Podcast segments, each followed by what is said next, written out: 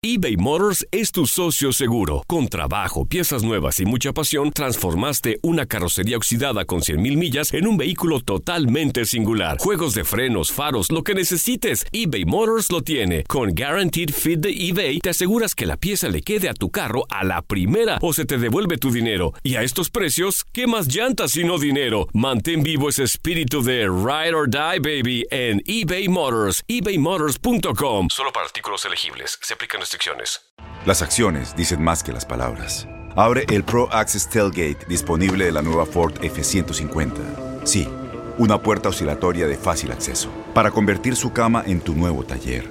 Conecta tus herramientas al Pro Power Onboard disponible. Ya sea que necesites soldar o cortar madera, con la F-150 puedes. Fuerza así de inteligente solo puede ser F-150. Construida con orgullo Ford. Pro Access Tailgate disponible en la primavera de 2024.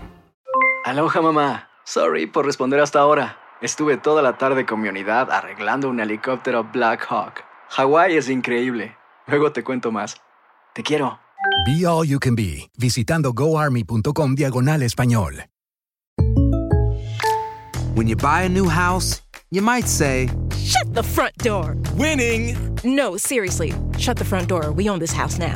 But you actually need to say, Like a good neighbor, State Farm is there. That's right. The local State Farm agent is there to help you choose the coverage you need. Welcome to my crib.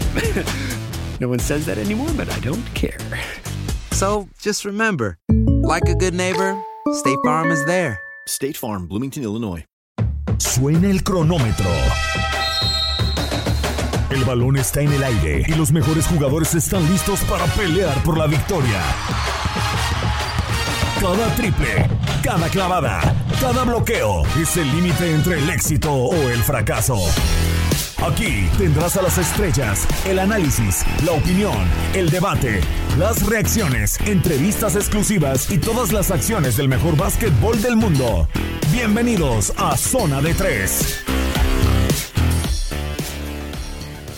¿Qué tal? Eh, ¿Cómo están? Saludos, sean bienvenidos al episodio número 26 del podcast de Zona de Tres. Los saluda con muchísimo gusto Manuel Tate Gómez Luna para un nuevo episodio en donde ya tenemos lista la final de la conferencia del oeste. No es el clásico angelino entre los Clippers contra los Lakers, sino los Denver Nuggets contra el Rey LeBron James y compañía. Además, estaremos platicando también de la final de la conferencia del este, en donde el Miami Heat se está enfrentando a los Boston Celtics. Además de mucha más información para que no se despegue de este episodio 26 del podcast de Zona de Tres. Y le doy la bienvenida a quienes me estarán acompañando la próxima, el próximo episodio para platicar de todos estos temas. En primera instancia, hay que inaugurarlo. Diego Balado, ¿cómo estás? Gusto saludarte. Primera vez por acá, por estos rumbos. Bienvenido al podcast de Zona de Tres. ¿Cómo estás? ¿Qué tal? ¿Cómo has visto esta NBA y más esta final del oeste? ¿Te gusta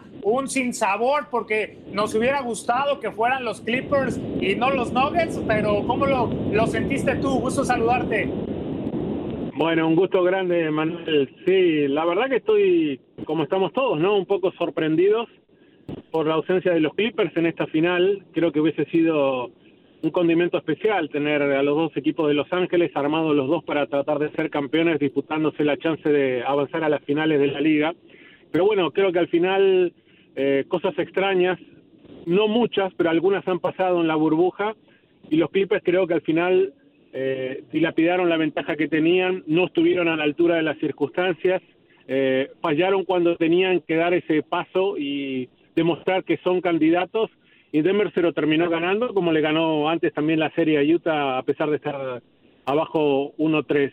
Eh, al final yo creo que igualmente va a ser una final de conferencia bastante peleada. Obviamente los Lakers son favoritos, pero no me imagino un equipo de Denver después de lo que ha luchado y de lo que ha conseguido en esta postemporada. No lo imagino rindiéndose y bajando los brazos muy rápido, ¿no? Están aquí, nadie por ahí los contaba estando en la final de conferencia, pero bueno, no nos olvidemos tampoco que es un equipo que durante buena parte del año estuvo en la segunda colocación de la fase regular de la temporada de NBA en la conferencia del oeste, así que van a presentar lucha, Manuel. Y obviamente, sin duda, por estos refuerzos se considera un fracaso con Paul George y Kawhi Leonard y también en tela de juicio ya si el trabajo de Doc Rivers podría o no pender de un hilo. Ya lo confirmaron para la siguiente campaña, pero bueno, no ha dado frutos. Ramón Aranza, ¿cómo estás? Gusto saludarte. Hablábamos la semana pasada del caos de la eliminación de los Milwaukee Bucks y esta semana los Clippers, pero tampoco hay que quitar del mapa a esos Houston Rockets que no le dieron pelea a LeBron James ni a los Lakers. ¿Cómo estás? Bien, qué gusto saludarte, Tate. Por supuesto, darle la bienvenida a Diego también en este podcast. Sí, eh, yo creo que, y, comparto con lo que dice Diego, totalmente sorprendido, no solamente Diego, no solamente yo, Charles Barkley y un montón de especialistas que daban ya por hecho que la final de la conferencia del oeste iba a ser entre los dos equipos de Los Ángeles. Lo que yo fue impensado, fue totalmente sorpresivo, no solamente por el regreso del equipo de, los Nuggets, sino también por la falta de, fuerza en los últimos tres partidos. Lo dice Kawhi Leonard, ¿eh? Eh, nos faltó este energía, sobre todo eh, en los antes de llegar al juego número siete en donde me parece a mí que sí hay un exceso de confianza por parte de los Clippers y cuando intentan regresar en el último partido, un equipo que venía con esa inercia como son los Nuggets eh, logra sacar eh, el, encuentro, además de todo con dos jugadores que están pasando por un gran momento como Jamal Murray y, lo de Jokic, que, es este, sin duda alguna el mejor poste que hay en este momento en la liga sorprendido, pero por una parte también estoy contento porque me permite seguir pensando que en el deporte y en la NBA y más en una burbuja todo puede ocurrir. Entonces, este, viendo las 12 finales de conferencia, lo que pueda pasar en el este y lo que pueda pasar en el oeste, sigue siendo para mí una incógnita y eso es lo que le da un sabor eh, muy especial. De lo que comentabas de los Rockets, fíjate, yo destacaría ahí a los Lakers cómo se transformaron, ¿no? Porque por momentos eh, les jugaron con el famoso small ball de los Rockets, pero ellos también se transformaron y entonces este pues bajaron la, la estatura de, de, su equipo para para no dar precisamente tantas ventajas, situación que tendrá que cambiar contra los Nuggets, ¿eh? porque los Nuggets son un equipo que utilizan dos internos este siempre este plantados, entonces eh, ya lo dijo Fogel, ahora van a tener que transformarse y volver a jugar a los Lakers, como lo han hecho toda la temporada, para enfrentar un equipo que en juego interno es muy peligroso como, como son los Nuggets de Denver. Y un hombre importantísimo como el Joker, ¿va? Que somos fanáticos, Ramón, de, de Jokic, que son, es un hombre importantísimo, un triple doble ya en este séptimo y definitivo encuentro con 22 rebotes, récord para cualquier jugador de los Nuggets en la historia. Pero antes de entrar a ese análisis que es muy interesante de los Lakers contra los Nuggets, Diego, mm, quedándonos en este tema de los Clippers, menciona Ramón que una, un desgaste físico, que ya estaban agotados. Por ahí algunos estaban comentando que ya los jugadores en el último cuarto, pasado los tres minutos, le decían a Doug Rivers, sáqueme, ya estoy muy fatigado, estoy muy cansado, pero a ver, los Nuggets venían de siete partidos contra el Jazz.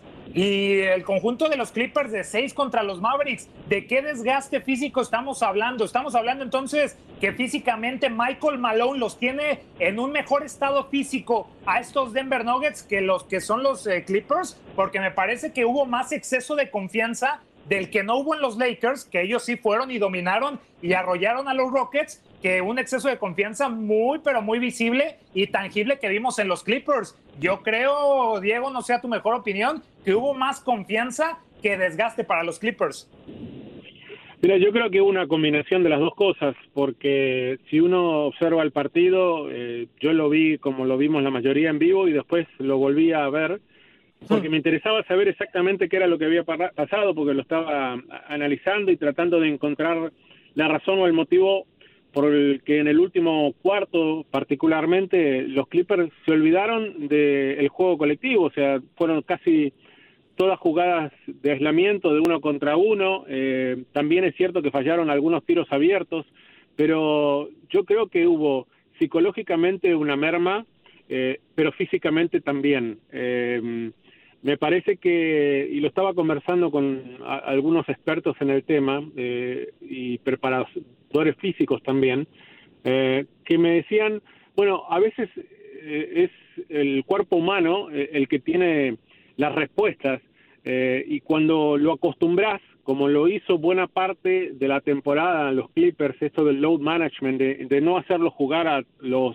mejores, a Kawhi particularmente, y a veces a Paul George también, todos los partidos, o no lo jugás cierta cantidad de minutos, después exigirle al cuerpo que cambie totalmente y que pase, además que es una temporada típica por lo que ocurrió en la pandemia y, y cada uno se mantuvo en esos meses de inactividad de una manera completamente distinta. Entonces algunos llegaban, y eso se notó en, en la cancha, que algunos llegaban mejores que otros, pero me dice, ya de por sí, si vos acostumbras al cuerpo a cierta...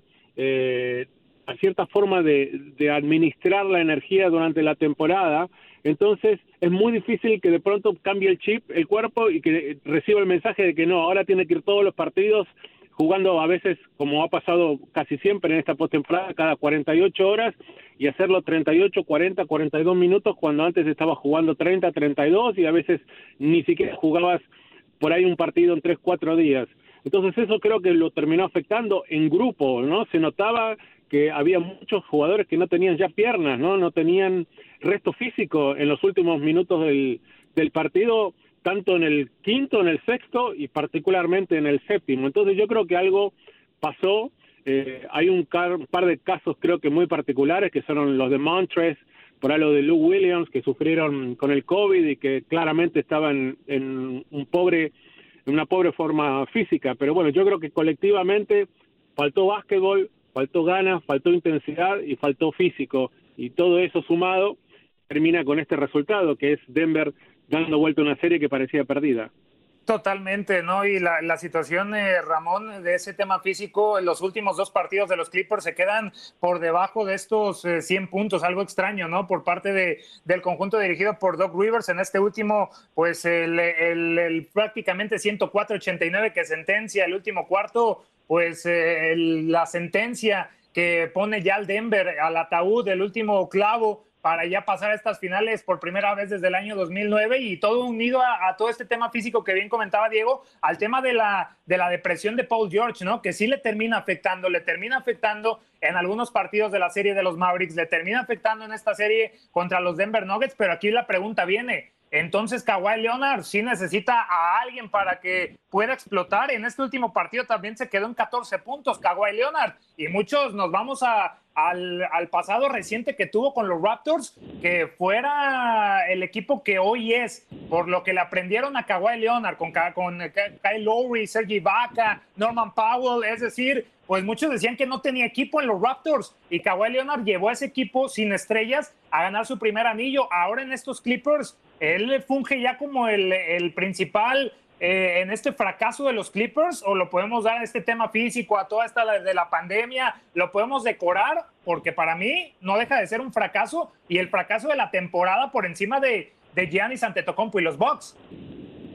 Estaban armados, para eso invirtieron, estaban armados para llegar al menos a la final de la conferencia del oeste, creo yo. Ya ahí te ibas a aventar un tiro directo en, el guion, pensábamos que iban a ser los Lakers.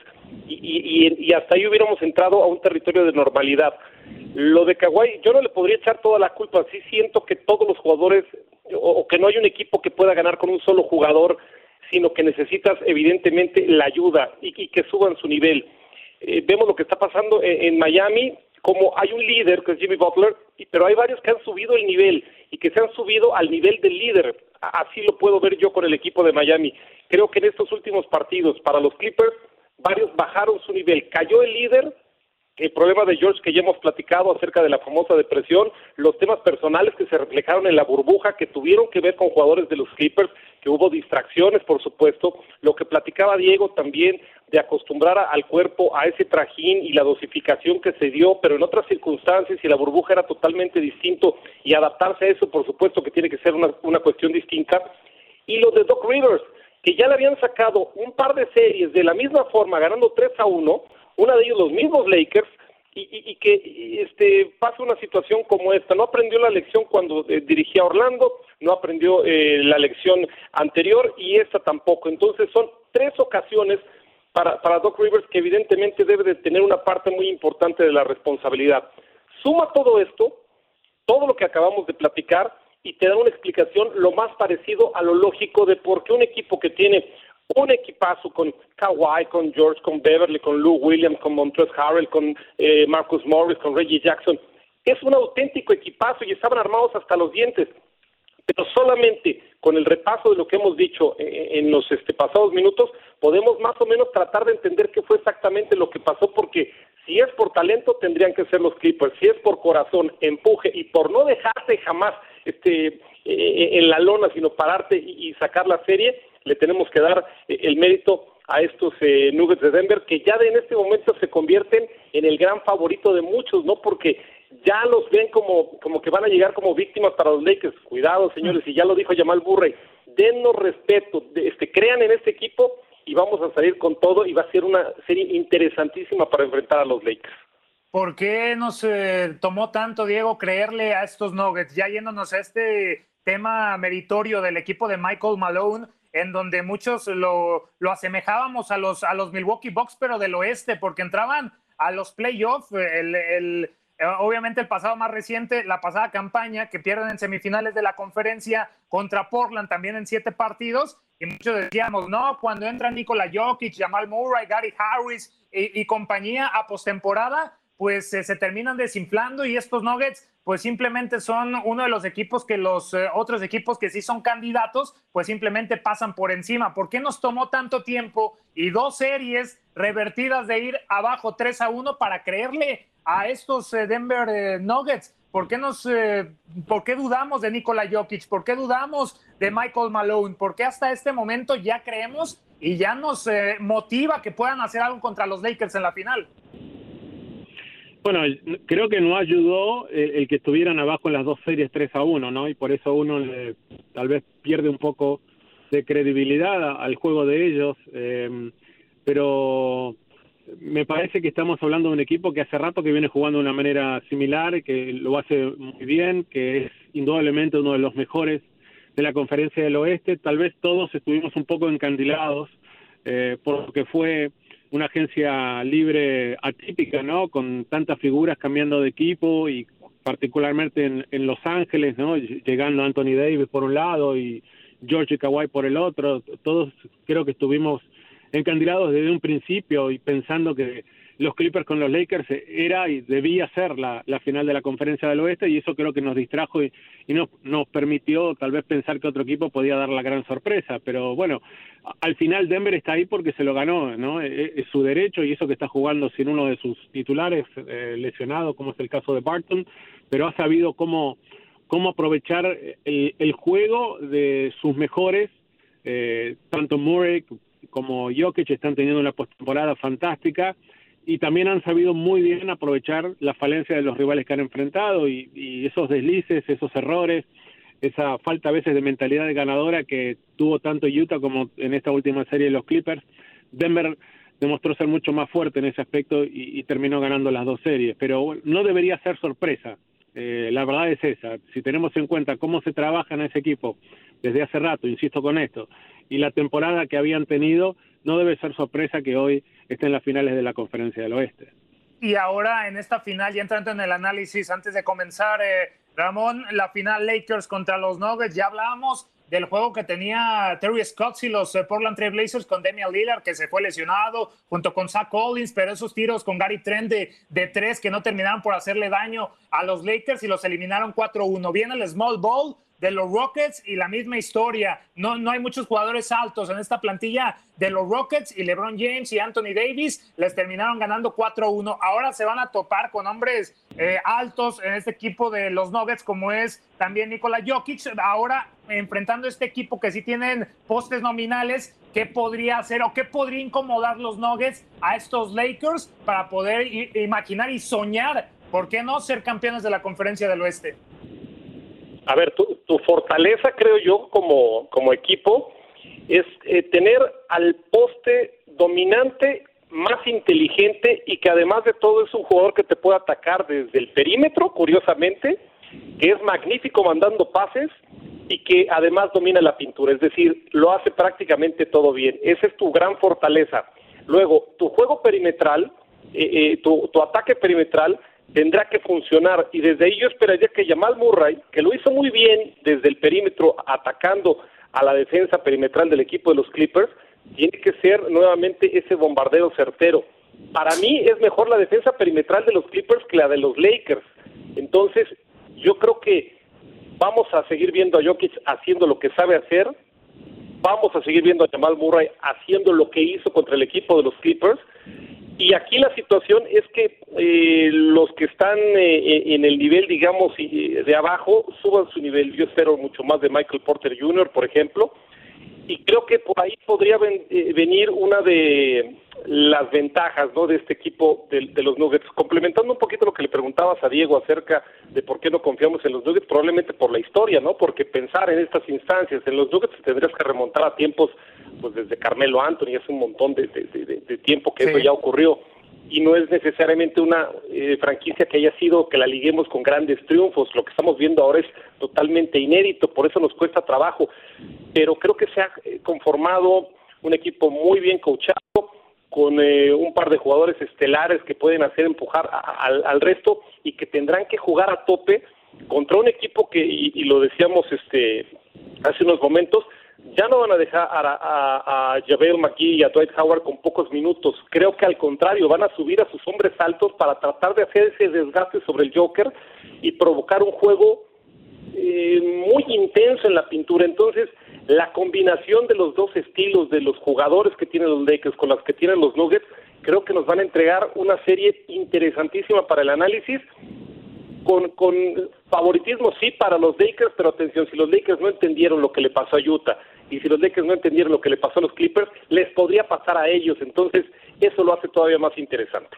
Y en pocos minutos, Diego, ¿no? Lo de los Lakers, eh, bien lo comenta Ramón con J.B. McGee y Dwight Howard, que ahora pues ya se está hablando que van a estar de, inicio, en, el inicio de, la serie, sacando, por ejemplo, a una Danny Green, que también te puede hacer tiros de tres puntos. ¿Por qué no también eh, imaginar que Kentavious Caldwell Pope vaya al banquillo para darle lugar a dos postes nominales para enfrentar a un equipo de los, eh, de los Nuggets, que su especialidad obviamente es penetrar, buscar la pintura y buscar también las canastas al aro, aunque sabemos de la peligrosidad también de, de Jamal Murray. Los Lakers eh, cayendo con Jebel Magui, por así decirlo, con el pivot clásico, ¿es lo mejor que estarían haciendo para enfrentar a los Nuggets en esta final del oeste?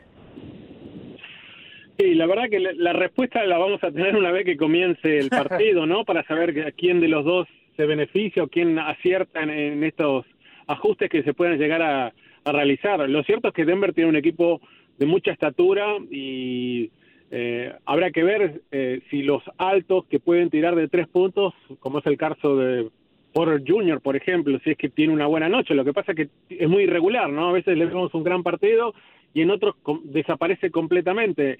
Entonces, yo creo que depende mucho del disparo perimetral, ¿no? Que, que tenga con los altos. Lo mismo con Grant. Grant a veces mete cuatro, tres, cuatro triples y en otro no acierta ninguno. Eh, entonces, si tiene una buena noche, si tiene puntería, con los eh, de estatura, si Jokic también eh, clava dos, tres triples, entonces va a, expandir mucho eh, la, zona de defensa de los Lakers y ahí veremos no si, los altos, si en el caso de Howard y Jabal McGee pueden defender de esa manera, porque los dos, tanto McGee como Howard, están mucho más acostumbrados a defender la pintura que salir al perímetro. Entonces, yo creo que va a ser interesante. Es casi una partida de ajedrez. Lo que te puedo decir es que los partidos de la temporada, entre los Lakers y los Nuggets han sido todos partidos bastante justos, ¿no? Bastante cerrados y, no debería ser la excepción ahora en la postemporada. Totalmente. La última vez que se vieron en esta instancia, 2009, cuando ya estaba Carmelo Anthony enfrentando a Kobe Bryant, ahí en otro título más de, de los Lakers y bueno, en el 2010 ya el último título que ya LeBron James busca, busca cortar esta, esta mala racha. Y hay que mojarse, Ramón, porque aquí nos mojamos en este podcast. Se va 4 a 5 a 6 a 7 partidos esta serie. La siguiente semana estaremos hablando ya de que se va a ir a 6 a 7 encuentros esta final del oeste o en cuanto se resuelve y para ti quién, quién, eh, quién pasa a la final de la NBA. E, e, es bien complicada esta pregunta porque, caramba, yo apostaba prácticamente mi resto cuando estaban 3 a 1 los Clippers ganando, ¿no? No, no veía por dónde. Eh, entonces tengo que darle ese mérito que tanto nos ha costado trabajo, tengo que darle esa oportunidad a los Nuggets, pero sí veo mejor a los Lakers. Creo que los Lakers la van a sacar, creo que va a ser en seis partidos, cuatro a dos me estoy viendo yo para el equipo de los Lakers. Honestamente, y se los digo compañeros, me encantaría equivocarme, me encantaría que se fuera siete juegos por todo lo que ha significado el esfuerzo de los Nuggets, pero el poderío, el fondo eh, y lo que significan los Lakers creo que al final se van a imponer en un territorio que para ellos es mucho más conocido que para los Nuggets. Entonces me voy a quedar con, con, ese pronóstico. Adelante los Lakers 4 a 2. Siete partidos para mí, avanzando los Lakers. ¿Le quedará gasolina, Diego? Y preguntarte, preguntarte también tu pronóstico. ¿En cuántos juegos y quién avanza? Bueno, mira, mi hijo es apasionado del básquetbol, se ve todos los, los encuentros casi de todas las series y él en las dos series anteriores, cuando estaba perdiendo Denver eh, 3 a 1, me decía Denver en 7. Yo le decía, estás loco. No, Denver en 7. Bueno, las dos veces le acertó. Entonces él me decía, ahora los Lakers se van a ir 3 a 1 y Denver va a ganar en 7. Digo, no va a hacerlo tres veces en la postemporada, es una locura. Eh, así que no le creo a él. Eh, yo creo que hasta aquí llegaron los Nuggets. Yo creo que se le va a acabar la gasolina. Eh, hicieron, creo que, unos grandes playoffs, pero yo veo a los Lakers en 5.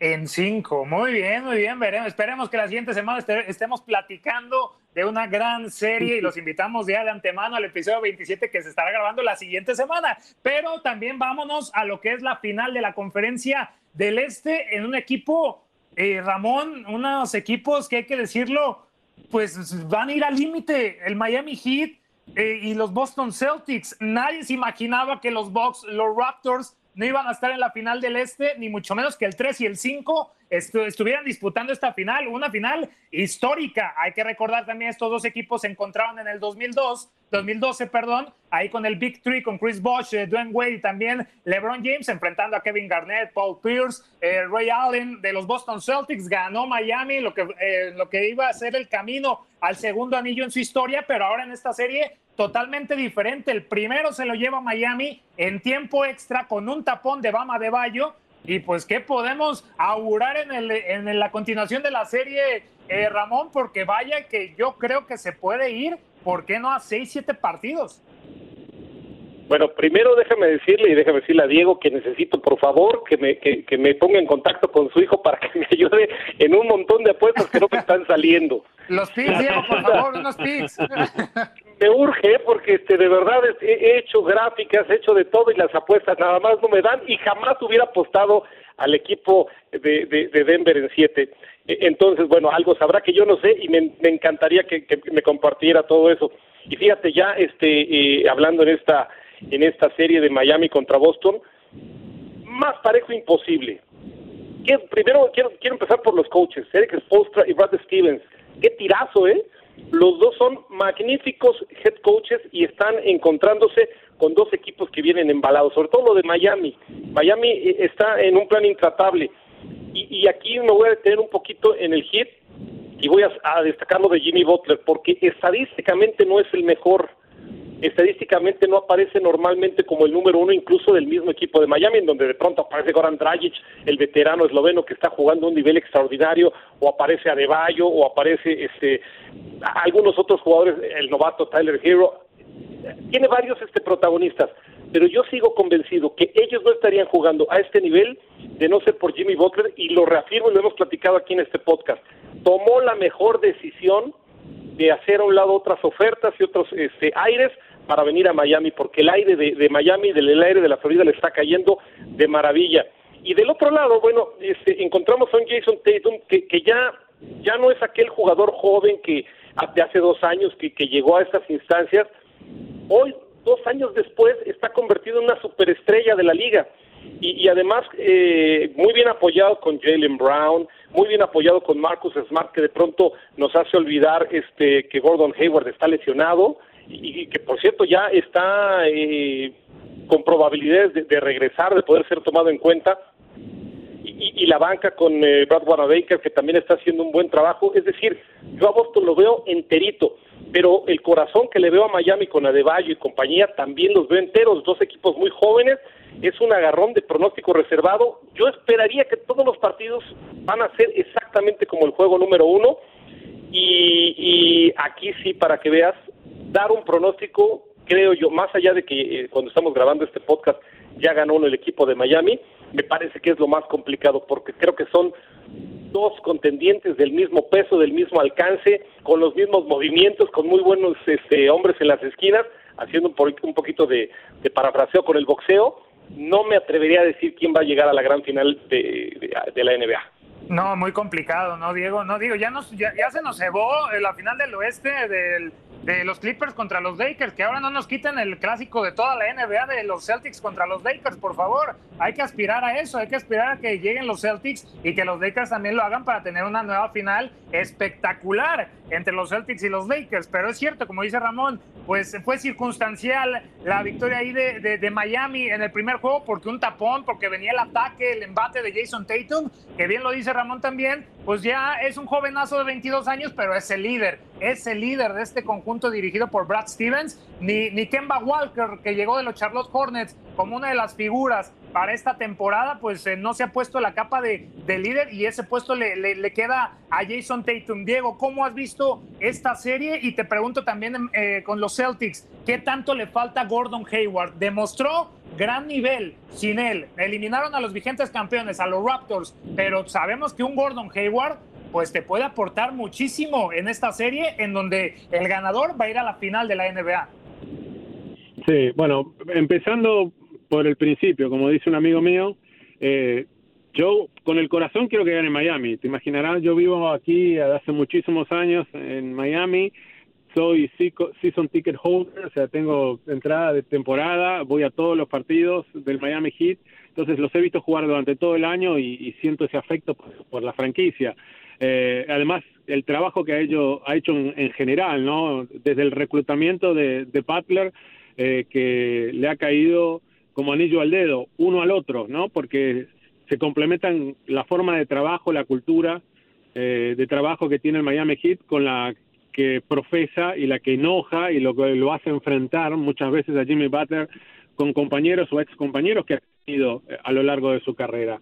Eh, ese trabajo creo que es lo que lo tiene colectivamente al Miami Heat donde está el día de hoy. Y creo que es uno de los equipos que más se ha beneficiado de estar en la burbuja, de estar todos juntos por 70 días, porque se llevan muy bien entre ellos y además le quita esto de la localía que en, el caso de Miami era muy fuerte cuando jugaba eh, en su casa, pero era un equipo que se debilitaba mucho cuando iba afuera. Esto está erradicado y Miami creo que se ha beneficiado mucho.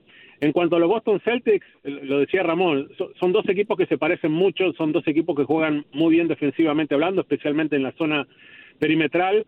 Eh, tal vez eh, tenga un poco mejor disparo de tres puntos, aunque no se notó en el primer partido Miami, ¿no? En cuanto a porcentaje es uno de los mejores de toda la liga y depende mucho del disparo de tres puntos, pero bueno, Marcos Smart está, está jugando muy bien y eso te abre, me parece, como si fuera un comodín, la posible vuelta de Gordon Hayward, porque si estás pensando que, bueno, vamos a ver primero cómo regresa, si regresa en el segundo partido o tal vez regresa en el tercero de la serie, pero bueno, si estás hablando de uno de los titulares que estuvo afuera y que ahora regresa, Marco Smart creo que ha levantado su nivel de juego, eso puede llegar a ser, en caso de que Hayward vuelva bien, muy bueno, ¿no? Muy buena noticia para los Boston Celtics, pero la serie no va a dejar de ser pareja. Lo más probable es que cada partido se defina las últimas cuatro o cinco posesiones, ¿no? Los últimos tres, cuatro minutos de los encuentros como ocurrió en el número uno de la serie. Es para mí impredecible. O sea, lo, que yo creo que nos atrevemos todos a, a predecir es tal vez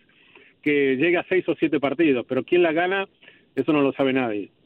Nadie, prácticamente nadie lo sabe y eso sí, de acuerdo con todo con ustedes de que se van a estar definiendo en los últimos minutos de cada partido y por qué no imaginar que va a haber más eh, tiempos extras. Ya estamos llegando al final de este episodio número 26. Eh, Ramón, no sé si te gustaría agregar algo. También conocimos ya para cerrar pues los quintetos eh, de esta temporada en donde por decimosexta vez de 17 temporadas está LeBron James. Muchos aún dudan de lo que es la grandeza de LeBron James, pero obviamente está dentro de este equipo una temporada más, Ramón. ¿Y por qué no? Luka Doncic, yo sé que estás muy feliz, está Luka Doncic, no sé por qué también está James Harden, por ahí podemos meter a otros jugadores, pero bueno, ahí está el quinteto. ¿Qué, qué opinión te merece estos eh, quintetos de la temporada? ¿Te gustó? No te pregunto si te gustó lo de Doncic, yo sé que sí, pero ¿moverías a alguien? Pues mira, déjame empezar con Doncic para darle su mérito a, mi muchacho. Ahí está desde Nowitzki y Steve Nash, un jugador de los Mavericks no llegaba, entonces déjame festejarlo. Estoy muy contento y creo que se lo merece porque además deja en el camino a Kawhi Leonard, eh, y, y, siendo tan joven estar en el primer equipo es algo que evidentemente es histórico. Creo que están los que para mí tienen que estar. Lo de LeBron y este, no sé si y eh, todos lo hemos pensado en algún momento, pero lo vamos a ubicar en algún lugar en la historia. Pero yo me esperaría hasta que acabe su temporada, porque sigue y sigue y sigue ganando récords.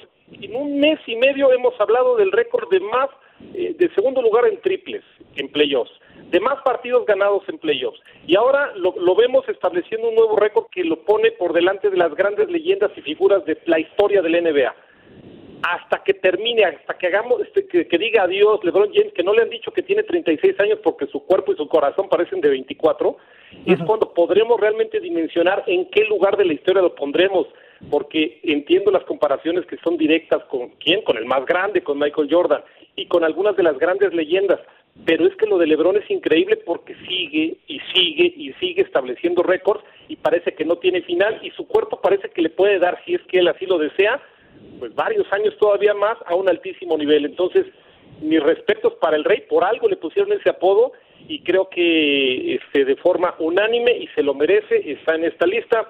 Bien lo de James Harden, lo de Anthony Davis también ha sido fantástico, lo de Luka Doncic por supuesto y lo de Antetokounmpo que podría conseguir el doblete como el mejor defensor y creo yo que tiene mucha chance de ganar también el MVP de la temporada. Diego, ¿te gustó? Eh, por ahí no se puede meter Nikola Jokic, no se pudo meter por lo que está haciendo con los, con los Nuggets. Ya conocemos lo de Kawhi Leonard que, que se queda ahí en la orillita, pero también lo que hizo Damian Lillard regresando a la burbuja fue algo, algo de gran nivel. No sé, ¿te gustó este primer equipo de la temporada de la NBA? Sí, me gustó porque, digamos, es que yo creo que puede estar uno más en desacuerdo es eh, el tema de Harden, pero bueno, Harden divide aguas, ¿no? Algunos que lo aman y otros que dicen yo no lo tendría nunca en mi equipo. Lo que sí es muy claro que es uno, si no el mejor anotador, ¿no? Que tiene la liga y entonces se gana, creo yo, el derecho a estar considerado en el primer equipo. Eh, de los que están, eh, no hubiese cambiado mucho, eh, ni en el primero, ni en el segundo, ni en el tercer equipo. Lo que me gustaría destacar es la ausencia de Joel Embiid, ¿no? Porque estás hablando de uno de los mejores supuestamente centros o pivotes que hay en la liga y ni siquiera eh, está en los primeros tres equipos de la NBA y eso te demuestra que en conjunto los Philadelphia 76ers tocaron fondo, ¿no? Después de lo que ha sido una temporada para el olvido y que lo hace ver a uno que tal vez Jimmy Butler tenía razón en no querer quedarse en Filadelfia y venirse a Miami porque se veía venir lo que al final terminó aconteciendo en esta temporada. Y extraño eh, no ver en este primer equipo ni a Stephen Curry, ni a Kevin Durant, ni a Blake, ni a Blake Griffin, ni a Kyrie Irving. Estoy seguro que en los próximos años los estaremos observando en estos primeros equipos de la NBA. Así estamos llegando al final de lo que es este episodio número 26 del podcast de Zona de Tres. Agradecerle a mis compañeros de, de TUDN. Diego, muchísimas gracias por estar con nosotros. Espero que no sea el primero y el último. Te esperamos en otras ediciones más de este podcast. Disfrutamos mucho platicar contigo del básquetbol de la NBA y también preguntarte tus redes oficiales para estar al pendiente, obviamente, del fútbol europeo, del fútbol internacional. ¿Cómo te encontramos? Bueno, muchas gracias por la invitación. Siempre que me inviten voy a estar acá porque hay algo que me apasiona tanto como el fútbol, es el básquetbol, así que estamos siempre dispuestos a charlar y debatir un poquito sobre el tema. Arroba Diego Balado, tanto en el Twitter como en Instagram son mis dos redes sociales, ahí nos encontramos habitualmente.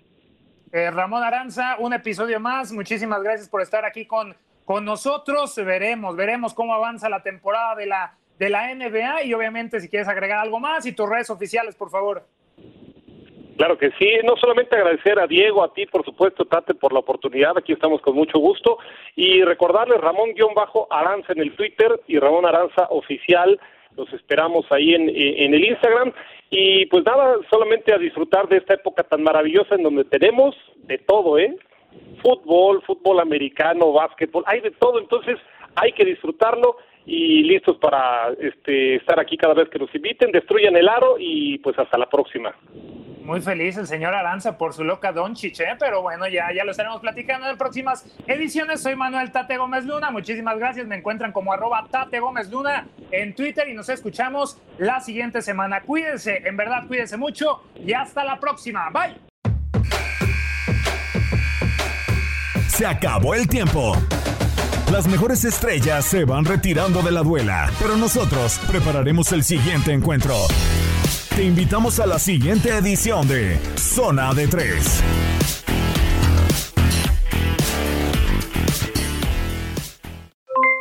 Aloha mamá. ¿Dónde andas? Seguro de compras. Tengo mucho que contarte. Hawái es increíble. He estado de un lado a otro con mi unidad. Todos son súper talentosos. Ya reparamos otro helicóptero Blackhawk y oficialmente formamos nuestro equipo de fútbol. Para la próxima te cuento cómo voy con el surf y me cuentas qué te pareció el podcast que te compartí. ¿Ok? Te quiero mucho. Be All You Can Be, visitando goarmy.com diagonal español. Boost Mobile tiene una gran oferta para que aproveches tu reembolso de impuestos al máximo y te mantengas conectado. Al cambiarte a Boost, recibe un 50% de descuento en tu primer mes de datos ilimitados. O, con un plan ilimitado de 40 dólares, llévate un Samsung Galaxy A15 5G por $39.99. Obtén los mejores teléfonos en las redes 5G más grandes del país. Con Boost Mobile, cambiarse es fácil. Solo visita boostmobile.com. Boost Mobile, sin miedo al éxito. Para clientes nuevos y solamente en línea, requiere AroPay. 50% de descuento en el primer mes requiere un plan de 25 dólares al mes. Aplican otras restricciones. Visita boostmobile.com para detalles.